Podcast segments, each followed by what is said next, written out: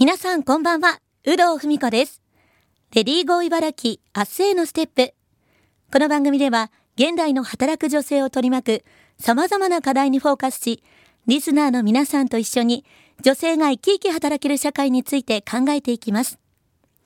さて、今回のテーマは、働く女性のメンタルケアについてです。今回は、一般社団法人日本メンタルアップ支援機構理事、上原桃子先生にお話をお伺いします。上原先生、よろしくお願いいたします。お願いいたします。まず私から簡単にプロフィールご紹介いたします。一般社団法人日本メンタルアップ支援機構理事、上原桃子先生。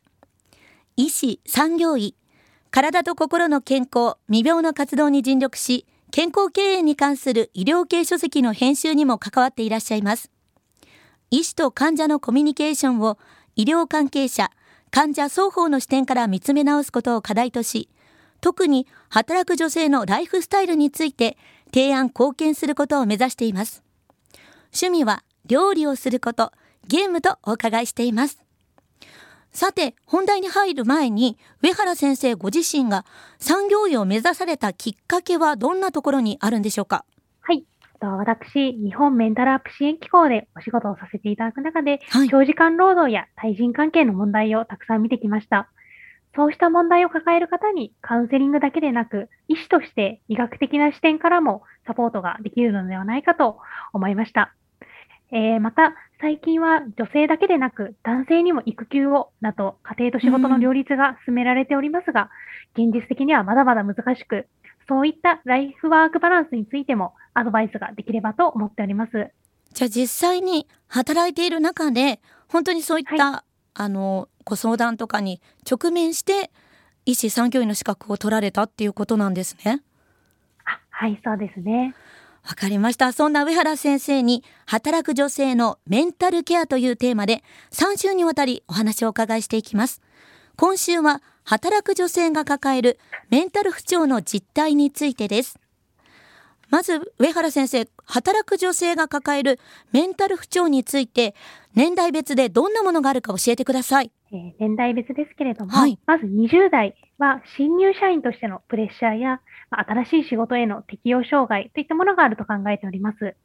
えー30代になりますと、立場が上がり、責任ある立場となり、はい。えー上下の板挟みがあることや、また妊娠、出産、子育てといった大きなライフイベントが仕事のストレスになっていくと考えられます。はい。さらに40代、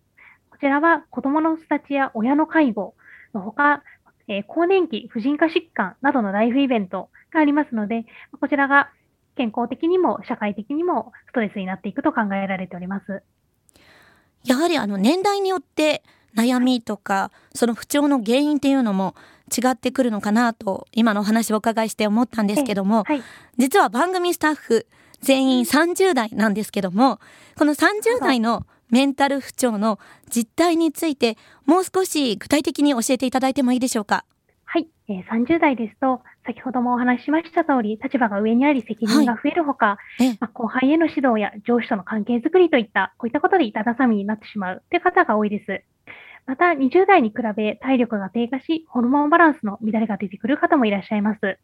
こういった方は生活習慣を見直していただいて、はい、前よりも少し多めに体を休める、これが大切だと考えております。うん。また、えー30代ですね、えー妊娠、出産、子育てといったライフイベント、えーありますけれども、はい。そういったライフイベントを迎えて、例えば育児のために時短勤務をしたいっていう方と、まあ逆にその分仕事が増えて、はい。それが負担になってしまうっていう方の、まあ人間関係のトラブルからメンタル不調に陥ってしまう方もいらっしゃるんですね。はい。でそういった方に関してはですね、やはり早めに周りの人ともコミュニケーションを取っていただいて、はい。あのお休みする前はしっかり仕事の引き継ぎをするだとか、はい。可能な範囲で周りの人を助けるだとか、そういった思いやりも必要になってくるかなと考えます。うん。なるほど。30代って結婚出産でこう復帰する方と、まあ、はい。そのままこう働き続ける方がいてその双方がこうちゃんとコミュニケーションを取り合うっていうことが大切ってことなんですね。あ、おっしゃる通りです。わかりました。あのメンタル不調に陥るとどんなこう身体的精神的な特徴があるのかも教えていただいてもいいでしょうか？はい。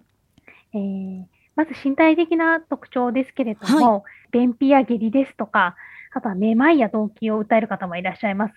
また月経の周期乱れや、まあ、月経の痛みがひどくなってしまうというのも女性特有のメンタル不調の症状だと考えます。はい、あとは不眠になる方もいらっしゃいますね。精神的なところですと、まあ、今まで楽しめたことができないってことですとか、あとは行動面に現れてしまう方もいらっしゃいます。えー、具体的に言うと、はい、お仕事で今まではなかったような些細なミスが増えてしまったり、ちょっとしたことでイライラしてしまったり、うん、あとは生活面で過食、食べ過ぎですね、はい、に陥ってしまう方もいらっしゃいます。これっていうのは、その一時的なものではないっていうことですよね？そうですね。あの私たちあ、そうですね、健康な方でも、はい、一時的に今日は眠れないなとか、今日はちょっと食欲がないなっていう方はいらっしゃいますけれども、やはりこれが1週間、1ヶ月とずっと続くと、やはりちょっとメンタル的にダメージを受けているかなと考えられます。目安としては1週間ぐらいっていうことなんですか？そうですね。1週間か、まだ2週間続いたら、ちょっと早めに病院や産業医の方に相談していただければと思います。あとちょっと気になったのが、こうメンタル不調に男女差っていうのはあるんでしょうか？なるほど。えー、男女差ですけれども、はい、えー、厚生労働省の調査ですと、はい、まあ、男女ともに仕事に強いストレスとなっている事柄がある割合というのはほとんど同じなんですね。はい、ただ、そのメンタル不調の原因に男女の違いがあると、えー、考えられます。はい、原因としては、女性は人間関係、特に女性同士の関係に関する悩みを抱える方が多く、それと比較して男性はお客様からのクレームですとか、はい、昇進のプレッシャーなど地位の変化についての悩みが多いと考えられています。えー、また、えー、女性は、はい、えー、仕事の愚痴などがあっても、他人に話すことで男性に比べてストレスを溜め込みづらいなどとよく言われますけれども、はい、その反面、生理痛ですとか、うん、ホルモン関係の不調はなかなか、えー、相談もしづらく理解されづらいというところがあります。うん、さらにあの男性はですね、はい、メンタル不調、身体的な症状、先ほどお伝えした不眠ですとか、下痢ですとか、そういったことが現れて初めて気づく方多いんですけれども、女性はちょっと気分が落ち込んだなとか、今まで楽しめたことができなくなってしまったなだとか、そういった精神的な症状で気づきやすいと言われています。このあたりが男女の違いかなと思っております。なるほど。不調のこう症状っていうのは一緒でも、こう出方が男女で違うっていうことなんですね。あ、そうですね。出方や原因は男女で違うと考えてます。はい、なるほど。まあね、職場のこう上司だったり、同僚だったり、後輩とか、こう周りがその様子に気づくっていうのも大事ですよね。あ、そうですね。そのためにも普段からね、はい、しっかりとコミュニケーションを周りとも取っていくのが必要かなと思います。うん。まあね、あの、女性は、まあ、精神的そして男性はね身体的にこう出やすいということでしたけども、うん、なかなかこうご自身じゃね気づかなかったりもしますので周りの方もその仲間に気を配るっていうのも大事なことですよね。そうですね。はい。え今日は一般社団法人日本メンタルアップ支援機構理事上原桃子先生をゲストにお迎えして働く女性が抱えるメンタル不調の実態についてお話をお伺いしました。来週は実際のメンタルケアの方法についてもお伺いします。上原先生、ありがとうございました。ありがとうございました。